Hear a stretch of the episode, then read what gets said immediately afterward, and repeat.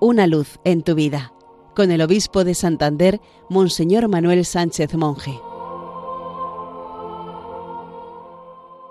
Amigos de Radio María, feliz día del Señor.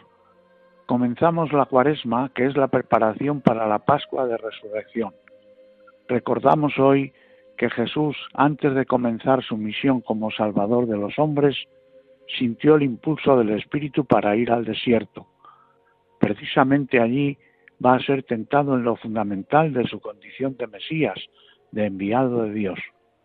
¿Cómo ha de realizar su misión? ¿Desde el poder, como esperaban sus contemporáneos, o desde la humildad, rebajándose y humillándose hasta la muerte y muerte de cruz? Las tentaciones de Jesús son también nuestras tentaciones.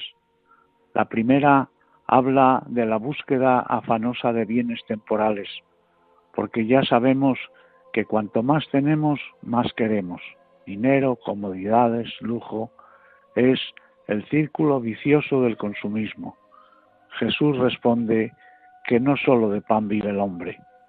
Para el discípulo de Jesús, el verdadero alimento es hacer la voluntad de Dios. Esto es lo que pedimos en el Padre nuestro cada día.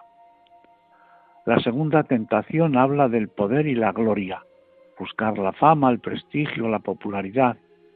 Todo esto tiende a ocupar el lugar de Dios y nos piden rendirles culto, es decir, vivir para ellos.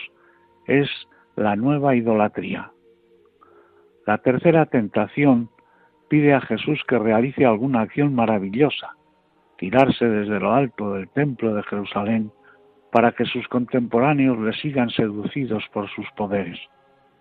Es lo que esperaban del Mesías que había de venir. Jesús rechaza esta tentación asumiendo el encargo que ha recibido de Dios su Padre, dar testimonio humilde con sus palabras y sobre todo con sus obras de que el reino de Dios ha llegado a este mundo. El Espíritu Santo que condujo a Jesús al desierto y nunca le abandonó, le dio fuerzas para superar las tentaciones.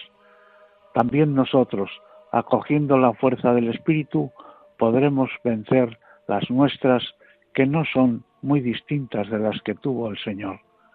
Él será quien sostenga nuestra debilidad y nos haga fieles a los dones recibidos. Feliz domingo para todos.